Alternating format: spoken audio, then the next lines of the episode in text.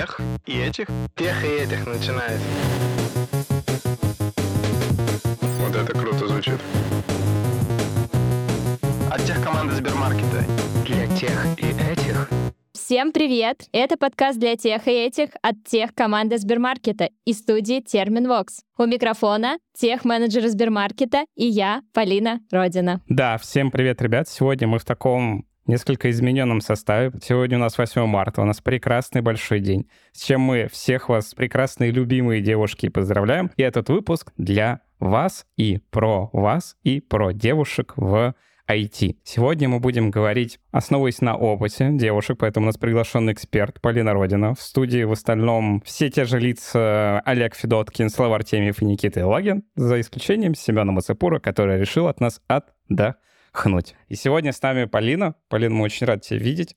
Представься, кем ты работаешь в Сбермаркете. Я думала, что мы с вами знакомы, не знакомы только с слушателями. Меня зовут Полина, я являюсь Head of IT HR что это значит? Это значит все, что связано с людьми в IT, это касается меня. Поэтому с любыми человеческими вопросами приходит ко мне и не техническими. Чтобы вы понимали масштаб личности Полины, в IT-команде Сбермаркета 750 человек. И все по человеческим вопросам приходят к ней только подумайте этом. Think about it, как говорится. Да, и это супер, потому что у нас как раз сегодня будут человеческие вопросы про девушек, э, их карьеру и как им ее строить, и какой путь они вообще проходят, когда входят и работают в айтишечке. Полин, расскажи нам, насколько часто ты слушаешь наш подкаст? О, кажется, это очень коварный вопрос. Для меня, наверное, часто, для вас, возможно, не очень. Но пару раз э, в несколько месяцев я точно послушиваю его. Ну, вообще, это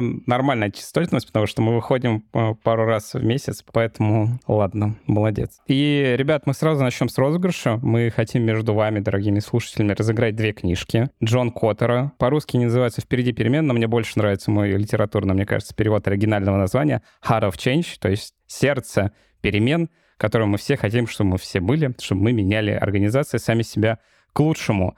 Условия конкурса максимально простые, ребят. Мы хотим узнать вас поближе, поэтому очень просим вас в комментариях написать Две простые вещи. Мальчик вы или девочка, и кем вы работаете. Мы хотим лучше знать, э, кто нас слушает, чтобы лучшим образом готовить вообще наши выпуски и наш контент для вас, наших любимых и дорогих слушателей. Для участия в розыгрыше, ребят, оставляйте, пожалуйста, комментарии в Apple Podcasts, в Сбермаркетех, в Телеграме под сообщением о выпуске, либо же на Ютубе в комментариях под выпуском, который вы слушаете. Один момент. Если вы оставляете комментарий в Apple Podcast, то не забудьте указать ваш ник в Телеграме или любой другой соцсети, чтобы мы могли вас найти и вручить приз. И в ВК писать комментарии под выпуском тоже можно. Итоги розыгрыша мы подведем через две недели после выхода этого эпизода 22 марта. Итак, ребят, сегодня мы с вами... А что мы сегодня? Мы подготовились вообще, подготовились и провели пять интервью с девушками, которые абсолютно различных ролей, которые работают в Сбермаркете, и на основании их опыта, их комментариев посмотрим вообще, насколько сложно или, наоборот, легко живется и работается девушкам в IT. Ребят, мы сейчас будем дальше слушать девушек и окунаться в эту историю, говорить с Полиной. Какие у вас вообще ожидания от выпуска на самом деле?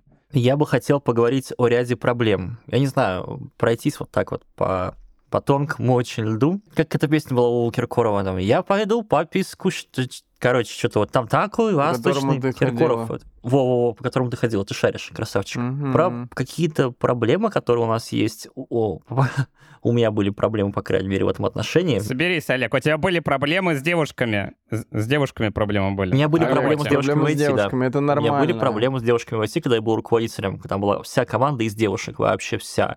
И я прям хапанул. О. Хапанул я прям от всей души. У меня с тех пор осталась душевная травма. Но это был хороший род как руководителя, кстати.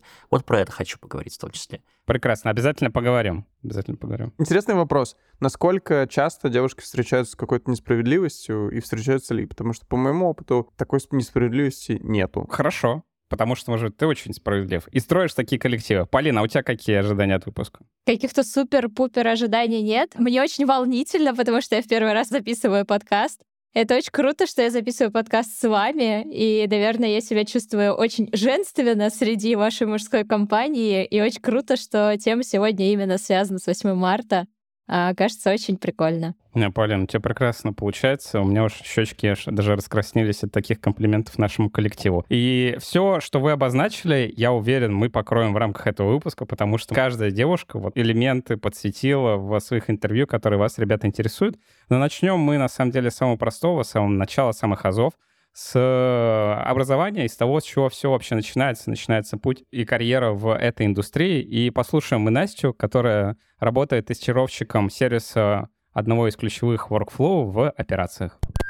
В институте было предвзятое отношение как раз. Там на первом курсе у нас преподаватель по основам программирования говорил, что из девушки программиста сделать вообще невозможно. И единственное предвзятое отношение было в университете причем от одного преподавателя. С остальными таких проблем не было. А на работе нигде, никогда. Ну, не знаю. Может, мне просто везет.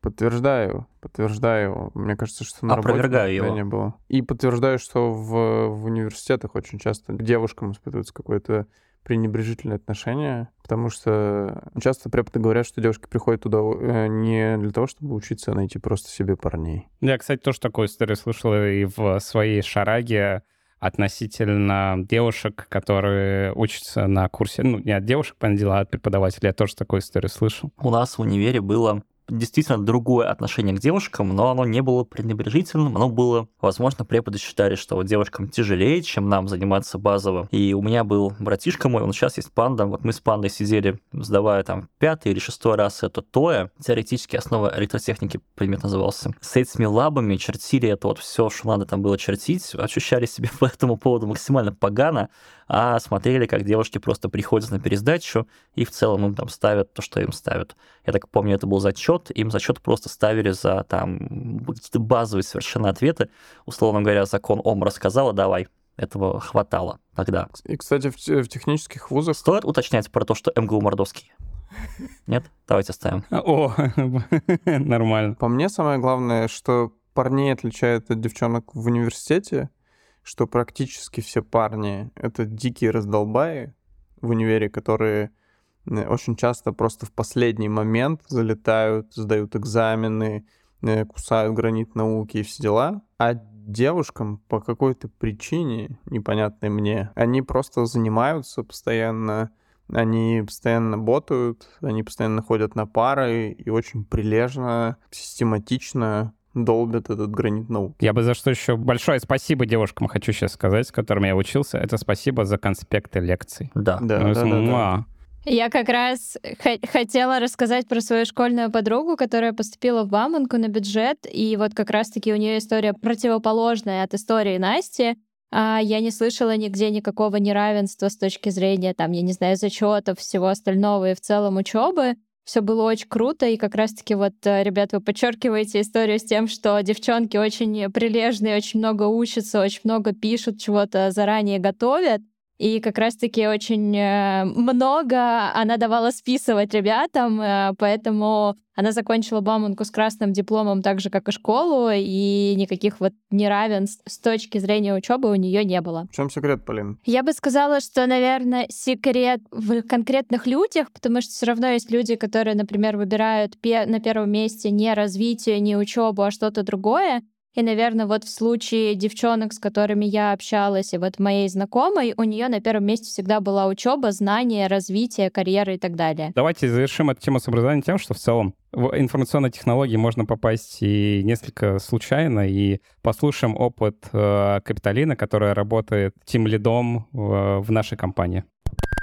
Такая шутка про то, что хотела пойти на переводчик, а не добрала баллов и пошла на программиста. Но у меня было не совсем так. Но на самом деле я очень любила физику, как я говорила в школе, и хотела поступать на физфак. Физфак НГУ в Новосибирске в Академгородке, потому что я там училась э, в ФМШ. Потом, короче, это надо было уезжать далеко. Мама не очень была в восторге от того, что я так рано уеду так далеко от нее.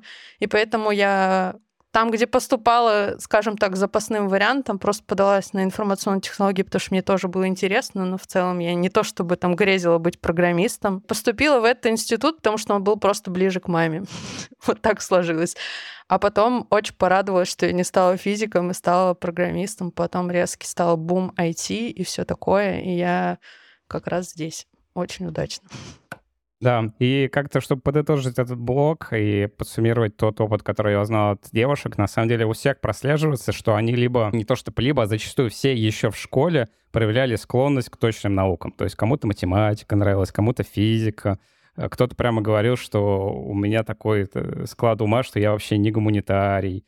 Вот эти прям все черты у каждой девушки прослеживалось в той или иной степени. Если вы сейчас сидите и думаете, что вот я гуманитарий, я же в программист никогда не попаду, то не переживайте. Я гуманитарий чистейшей воды, а математику не любил и как бы особо-то и не выучил, и стал программистом. Ничего со мной плохого не стало, поэтому не бойтесь. Не знаю. Я твой код не ревьюил, Олег, еще. Я сейчас сижу как раз-таки, я ощущаю себя гуманитарием среди всех остальных девушек и вас и думаю, что это не про меня. Да ладно. Семен, который ныне отдыхает у нас, он вообще медицинский заканчивал. Я даже помню, что он в кадрах работал.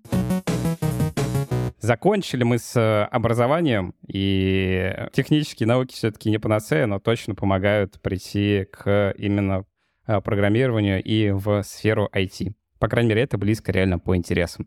Переходим к следующему интересному этапу. Отучились или все еще учимся, и теперь нам надо делать карьеру, и еще это начинается... И деньги, бабки. И это начинается с чего, ребят? Собеседование? Собеседование. Собеседование, да. И послушаем мы сейчас опыт Лены, которая работает в нашей компании бизнес-партнером по безопасности приложений. Application Security, если по науке.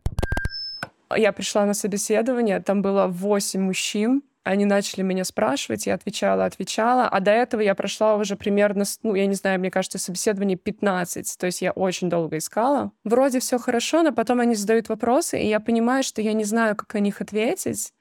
И я просто... и у меня просто потекли слезы, потому что это уже была какая-то грань. Я выбежала из этого собеседования, и ребята потом со мной связались, но, естественно, я уже туда не хотела идти.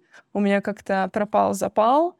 Это был очень интересный опыт в плане того, что я действительно переживала много и очень много думала и рефлексировала, а что, а зачем, а чем я буду заниматься, а кто я в информационной безопасности, а где я могу применить свои навыки.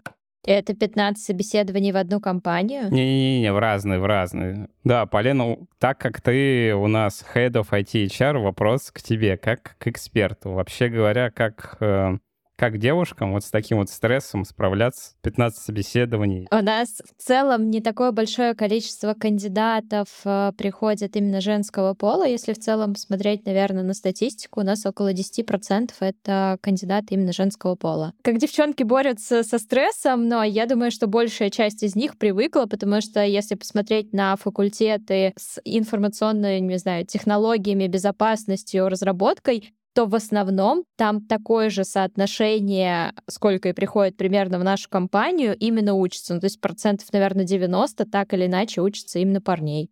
Поэтому я думаю, что они привыкли к тому, что соотношение девчонок и ребят обычно больше в сторону именно ребят. Как мы все знаем из книги Роберта Сапольски, шучу. Хорошие? Нет, ну, как бы, да. Хорошие нервы, Хорошие плохие стратегии. нервы. Хорошие нервы и плохие нервы. На самом деле проще всего не бояться чего-либо, в том числе собеседования. Это с кем-то поговорить. Не-не, представить голым, знаете, типа... Это не работа, к сожалению. Это вот херня представляет аудиторию голой. Я представлял не аудиторию голой, когда выступал, не аудиторию, и, а и собеседующему. мне поплохело. Выступал я в старческом доме перед, перед престарелыми. И ты представил их голыми? Ну, это была шутка, но про это ровно шутка и была, да. Так вот, поговорите с кем-то вот прямо в процессе, перед там, я не знаю, вот вы едете на интервью, допустим, вы ехали давным-давно еще, когда мы работали в офисах, ехали на интервью, и можно было с кем-то по телефону говорить. Теперь просто там в Дискорде, в Джитсе, вот у нас, например, в Зуме, да где угодно, поговорите с другом или подругой на тему, любую вообще, чтобы у вас не тряслись поджилки. Это первое. А второе, просто помните, что тайминг интервью — это час-час 20, час 30.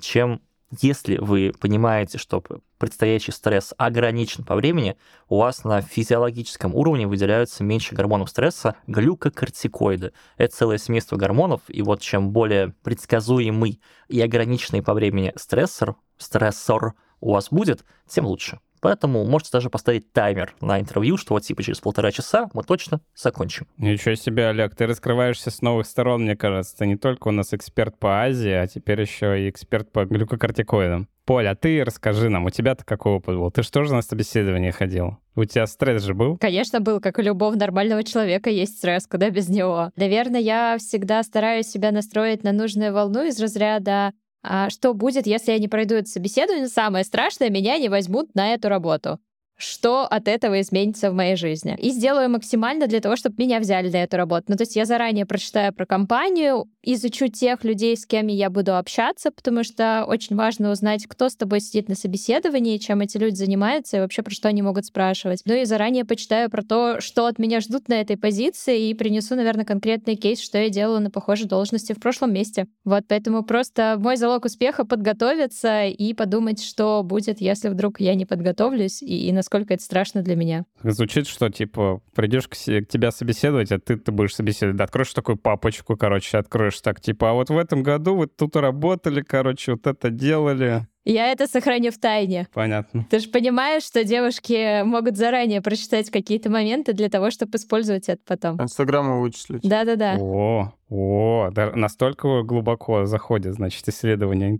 интервьюеров. Of course. Хорошо. Послушали Лену и ее опыт. Давайте снова еще раз послушаем Настю и ее опыт на собеседовании. Кстати, там вот на одном из собесов был подход из серии, что девушка, вот где-то на собесах это проскальзывало. Не оба собеседующих были мужчины-разработчики, там даже не тестировщики, и там это было заметно. Сама манера ведения диалога слегка снисходительная и прочее. Они мне в итоге сделали офер, но туда мне не очень хотелось идти.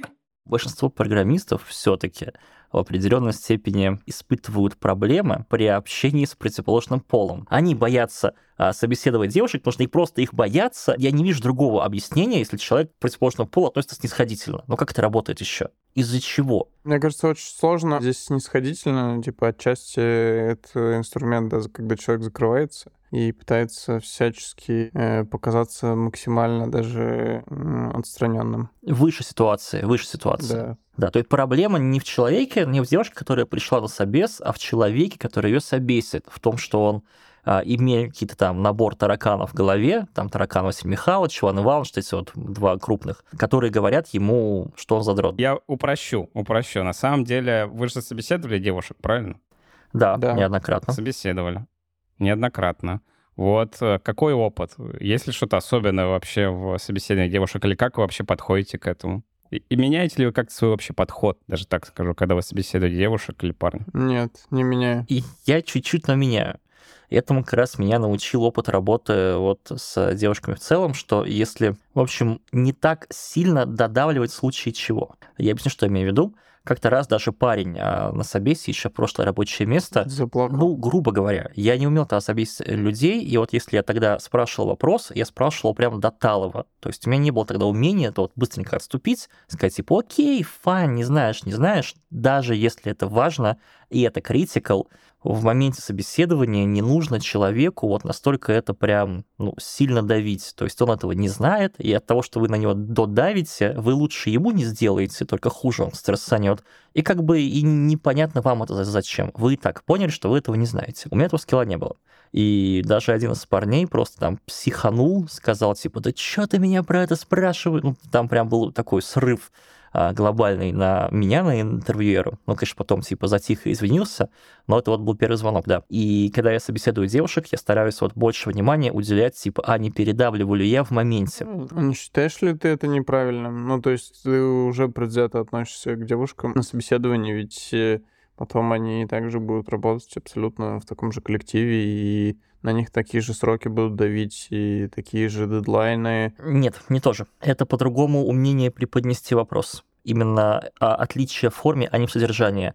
Если я могу прийти к парню и сказать, типа, там, чувак, Вась, ну, вот, откровенно говоря, сделал ты фигню. Вот так вообще работать нельзя, да, давай что-то с этим делать. В то же время, когда я работал тимрядом в а, команде девушек, я выражение выбирал сильно аккуратнее, чтобы не было возможности расценить это как личное оскорбление, а не просто критика на сделанную работу. Я как парень хочу, чтобы ты ко мне относился точно так же, как ты относишься к девушкам, потому что это супер нормально и профессионально. Мне кажется, умещать в, в одно слово не самый лучший фидбэк. И лучше, конечно же, как и девушкам разжевывать и быть максимально политкорректным. Я думаю, что отношения должны быть одинаковые как с мужчинами, так и с э, девушками, женщинами, неважно а, потому что это человек. По сути, мы работаем просто с человеком, неважно там, мужского или женского пола.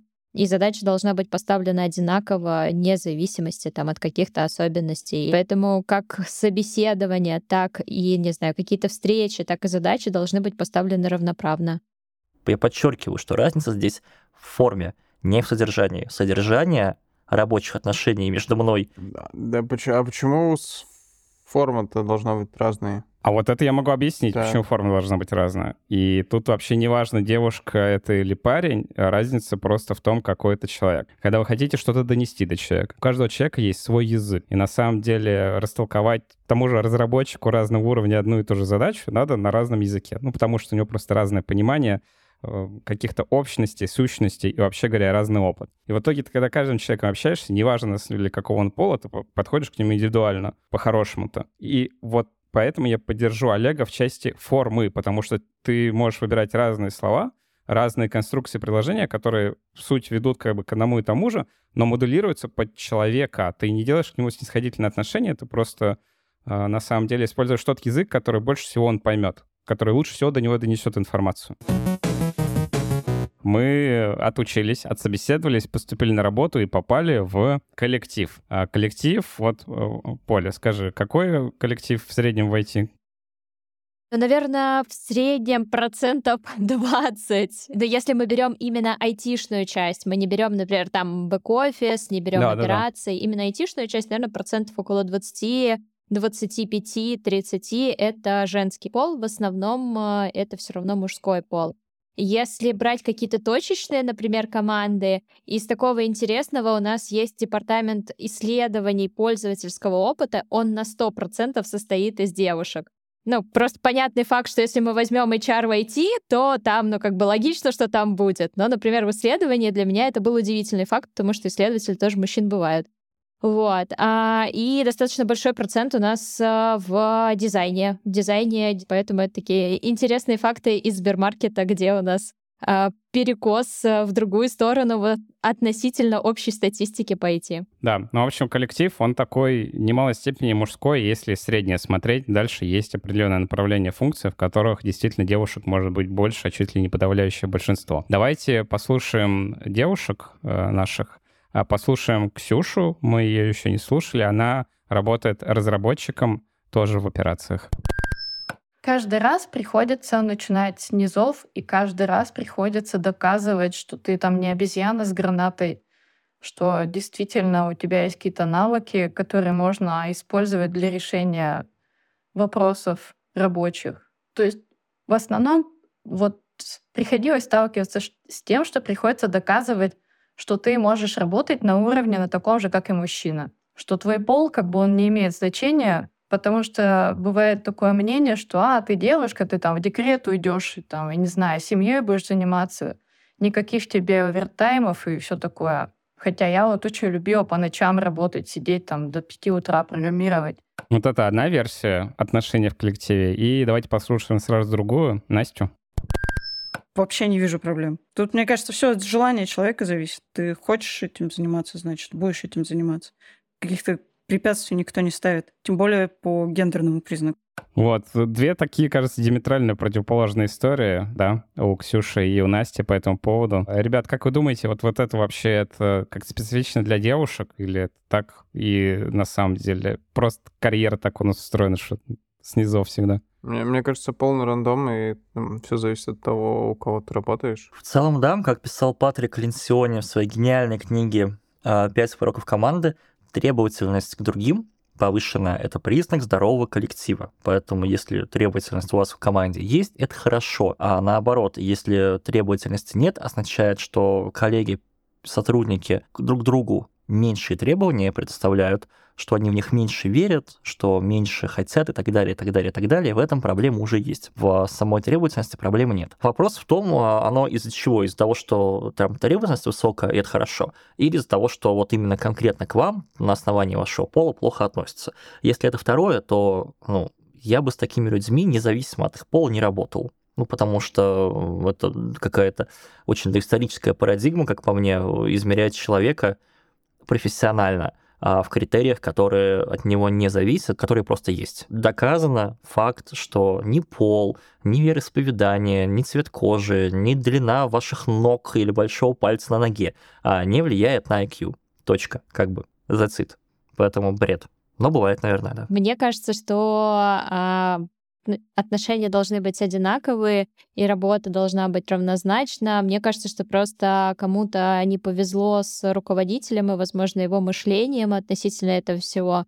Вот. А, и скорее история Насти это стандартная история там, хороших компаниях с хорошей корпоративной культурой. Но это то, к чему мы должны стремиться, это то, к чему мы должны идти. Неважно, какого ты пола, неважно, сколько тебе лет, э, неважно, чем ты конкретно занимаешься, а у тебя есть задачи, ты просто их делаешь. Делаешь хорошо, значит, все круто. Неважно, кто у тебя руководитель. Вот, поэтому должны прийти к хэппи-энду, надеюсь, и во всех остальных сферах, и во всех компаниях в целом. Но высокие требования к коллегам не являются проблемой, это важно. Да быть требовательным — это нормально. Быть э, требовательным предсудительно — это плохо. Мы говорили с вами еще до этого, затрагивали тему вот Олег из своего жизненного опыта, когда он еще был молодым зеленым июнем говорил, что он в целом допускал управленческие ошибки при общении с девушками, в том числе на интервью. И про вот эти руководители, которые могут э, относиться не, не таким образом, как мы только что сформулировали, в абсолюте типа, какая разница, ничего вообще не влияет, важны только твои профессиональные качества. Давайте послушаем Лену снова и про ее опыт. Ой, был такой опыт вот как раз в предыдущей моей компании пришел э, ЦИСа. ЦИСа — это директор по информационной безопасности C-Level. Он, значит, сказал одну фразу, которую я запомнила на всю жизнь, потому что он мне, во-первых, импонировал как руководитель. Он действительно, он пришел и он всех зарядил. Но он сказал такую вещь. Я не люблю, в принципе, нанимать девушек на работу. И он мне говорит это, а я сижу напротив него. И он объяснил это тем, что девушки более чувствительные, они действительно могут сильно как-то зарефлексировать, они могут как-то не всегда трезво оценить какие-то свои, возможно, ошибки. Они могут очень остро отреагировать на какую-то проблему, которую они сами создали. У меня, естественно, такое было. То есть, когда я понимала, что где-то в каких-то вопросах, например, я не того же уровня, как парни, которые рядом со мной сидят. Я недостаточно сильна в технических скиллах. Но это был тот период, когда это был максимальный буст от меня. То есть я работала с утра до ночи, чтобы понять, как это все происходит. Я на самом деле благодарна этому времени, но у меня было вот это вот ощущение, что, блин, они все знают, а мне немножко как-то, я, я немножко стесняюсь, ну, потому что они мне скажут, Лен, ты что, типа, ты что, не понимаешь, как это, ну, типа, вот, вот этого не хотела слышать.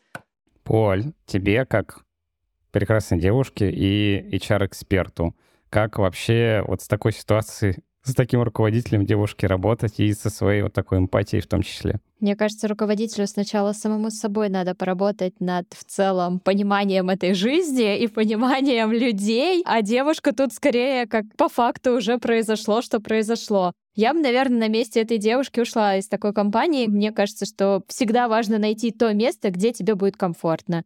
Вот, и часто очень это место зависит от тех людей, с кем ты работаешь. Когда вот думаю про эмпатию, я вот сам сознательно над ней очень много работаю, потому что это очень важный инструмент для любого, вообще говоря, руководителя. Ну, я не представляю, как я бы говорил девушке, что я не, знаешь, не люблю нанимать девушек на работу или что ты тут вообще делаешь, потому что я знаю, что как это вообще может восприниматься, насколько это негативно может сказать на мотивации человека, на его как бы интерес в коллективе. И в первую очередь а, как раз-таки эмпатия, то есть умение рефлексировать и представлять, что другой человек как бы чувствует в этот момент, когда ты ему что-то говоришь, как его эмоции меняются, что он сам чувствует, когда он говорит.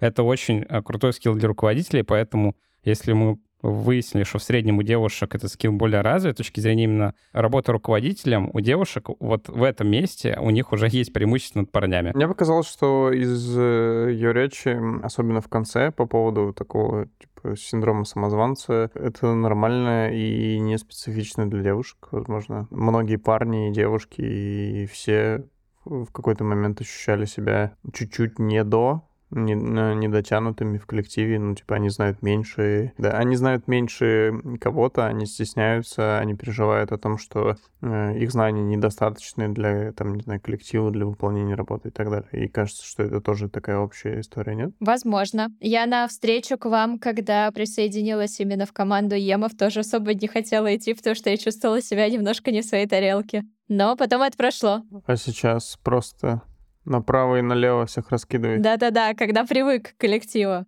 То, что вы ощущаете себя тупее всех в этой комнате, это хорошее ощущение. Более того, за этим ощущением нужно охотиться, потому что это та комната, в которой вы должны быть как можно быстрее и дольше, пока вы не ощутите, что вы умнее там часть людей в этой комнате, и тогда искать следующую такую же. Потому что самый верный способ вырасти как человек, специалист, кто угодно, это найти комнату, в которой вы глупее всех. Вот этого бояться не надо, этого нужно наоборот искать. Ну и получается, что если у вас повышенный уровень саморефлексии, используйте это себе на благо, потому что у кого недостаточный уровень саморефлексии, у них и развития тоже мало. Вот только так это, на мой взгляд, и работает.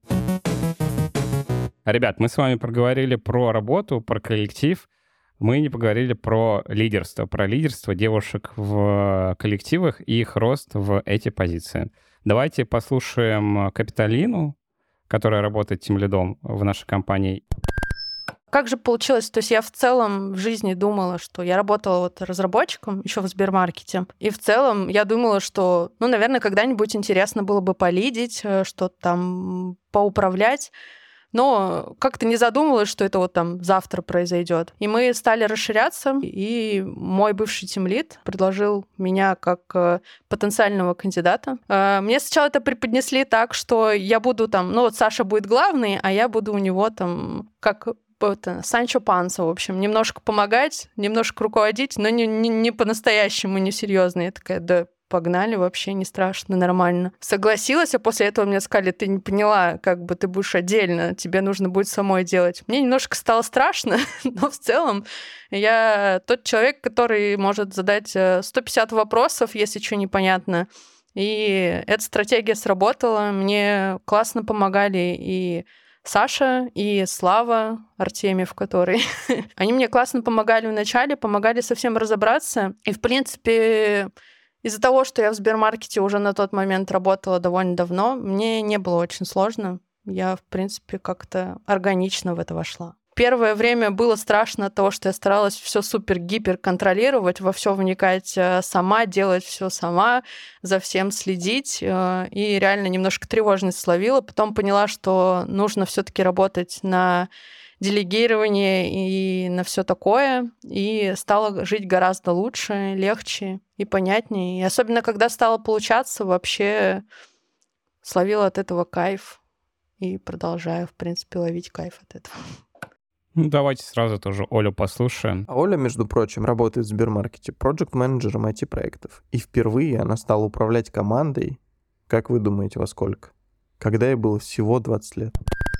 Мне приходилось э, в какой-то степени работать с тем, что ты девушка как руководитель, и еще такой возраст, то там приходил какой-то разработчик, да, и я понимала, что в этой истории мне нужно ну, не то что доказать себя, но человек еще не понимает, у него могут быть какие-то стереотипы, соответственно, буквально через пару дели-митингов или еще чего-то человек понимал, что я достаточно требовательный руководитель, ну, то есть здесь со мной не, не забалуешь и не там, обмануть как-то еще что-то. Ну, плюс помогала, наверное, какой-то технический бэкграунд в этом случае. Но в то же время, да, я всегда была требовательным руководителем, который всегда за сроки, всегда за ценность продукта, всегда за четкие процессы, подход. То есть если бы у меня был какой-то другой подход, там, я знаю, как э, руководители на доверии, на дружественности, еще чем-то выстраивают, да. Может быть, там какие-то проблемы бы и возникли из-за ну, как раз э, половой принадлежности и возраста.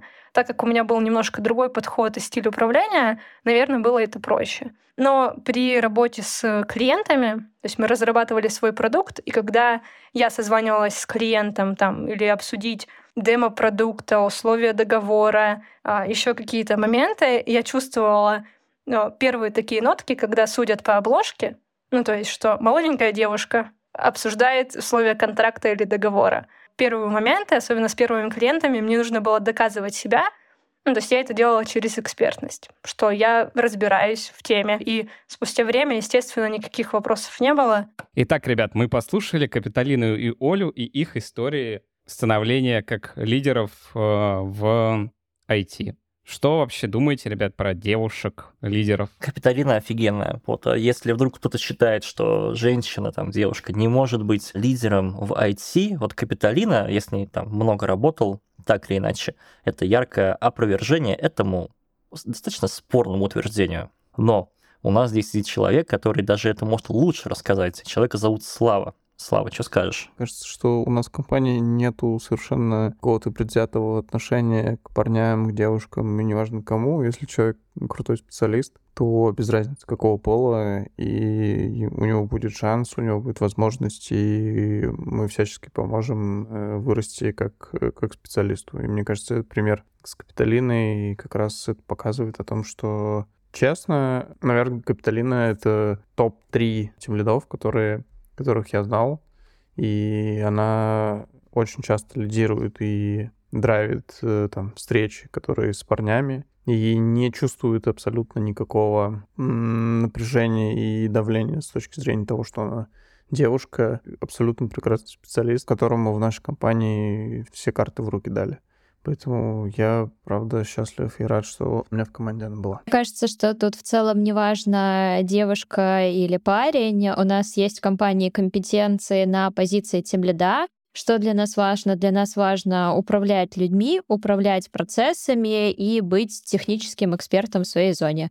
Если с этим все круто, то класс, человек соответствует роли, и он работает в нашей компании. Поль, кстати, вот как ты думаешь, ну ты сама в целом лидер в IT, вот по пути этого роста, да и в целом по твоей насмотренности про девушек-лидеров, есть ли вот какие-то советы вообще, которые ты могла бы дать девушкам, которые хотят стать лидерами? А, не надо задумываться о том, что на лидерской позиции важен пол, Думайте про свои способности, возможности, развивайтесь сами, и все у вас получится. Правда, никто э, не смотрит на то, кто ты, какое у тебя образование, или какого ты пола, или какого возраста, смотрит на то, как ты работаешь, какие у тебя результаты. Я бы тут добавил, смотрят мы, мы можем со стопроцентной ответственностью говорить за нашу компанию, за Сбермаркет.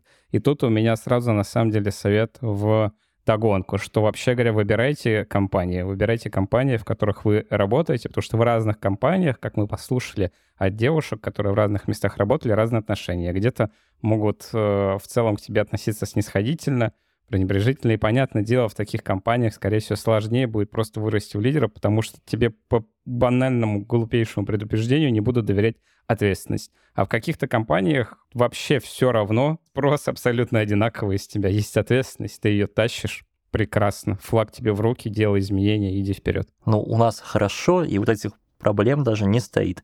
Мы зачастую вот сейчас с удивлением реагируем на все это. Это не наиграно. Мы правда удивляемся, как так вообще можно. Come on. Как говорил попугай, Таити, Таити, нас и дома неплохо кормят. Поэтому, да, в Сбермаркете, правда, очень неплохо кормят. Приходите. Ребят, дорогие слушатели, напомню вам про розыгрыш еще разочек. Ждем от вас комментарии в Apple Podcasts, в Сбермаркет тех под выпуском, либо в YouTube под этим выпуском, который вы слушаете. Пишите «Мальчик-девочка», чем занимаетесь, и случайным образом разыграем между вами книжку «Сердце перемен» Джона Коттера. Две же книги. Две. Да, две книжки. Олег мне показывает. Две книжечки. Две книжечки разыграем. И не забудьте подписать ваш ник в Телеграме, если оставляете комментарий в Apple подкастах. Розыгрыш продлится до 22 марта. Обычно мы вам говорим напутствие или подводим какие-то результаты в конце выпуска. Но сегодня мы очень хотели бы, чтобы те девушки, у которых мы брали интервью для материала для этого выпуска, дали вам свои напутствия. И начнем мы с Полины. Мой совет. А, не бойтесь пробовать новое Вы всегда можете понять, ваше это или не ваше, только когда вы придете, когда вы попробуете себя войти, когда вы побудете в роли руководителя, и не всегда этот опыт может быть удачным или неудачным, и часто еще это связано там от компании, от культуры, от людей, которые с вами работают, поэтому очень правильно выбирать в связке именно то, куда ты идешь, и то, с кем ты будешь работать. А у нас хорошо, поэтому приходите к нам. Супер. А теперь давайте послушаем напутствие от других девушек, которых вы услышали в этом выпуске. Самое главное не бояться, потому что кто-то сказал, что там классно, а потому что тебе здесь действительно нравится. И если тебе это нравится, ты будешь кайфовать каждый день, и у тебя действительно будет получаться окружение войти и в целом комьюнити, мне кажется, очень добрые и лояльные, и люди у нас в Сбермаркете вообще супер классные. Приходите все девочки работать к нам. Учиться, учиться и еще раз учиться и изо всех сил стремиться получить доступ к реальным задачам без относительно зарплаты там или отношения, просто получить доступ к реальным задачам. И вот надо найти то, что твое. Это может быть очень простая задача какая-то. С кем-то списаться, кого-то позвать, что какие-то сроки. Ну, такие менторские задачи. Любая девушка может в самой сложной мужской профессии найти те аспекты, в которых она будет очень крута, и эта работа будет очень сильно цениться всей командой, и я просто в своем опыте говорю, что это так и происходит. Наверное, основное напутствие, что э, если вы хотите построить карьеру в IT, то здесь по-любому есть для вас место, очень много профессий и ролей, и даже если вы слышите какие-то стереотипы, что а, чаще девушки занимают такие должности или такие позиции, не верьте этому, потому что тенденция меняется, меняется то, что происходит в мире, и если вам это нравится, то дерзайте, и у вас получится. Вы слушали подкаст для тех и этих от тех команды Сбермаркета и студии Терминвокс. У микрофона были Слава Артемьев, Никита Илагин Олег Федоткин. и Родина Полина. Вместе с нами этот подкаст сделали звукорежиссер Александр Павлов, продюсер Глеб Фадеев и дизайнер Елизавета Семенова. Слушайте подкаст там, где вы слушаете подкасты. А еще мы есть на Ютубе. Подписывайтесь на социальные сети Сбермаркет Тех. Все ссылки вы найдете в описании. И не забываем про розыгрыш. Пока-пока.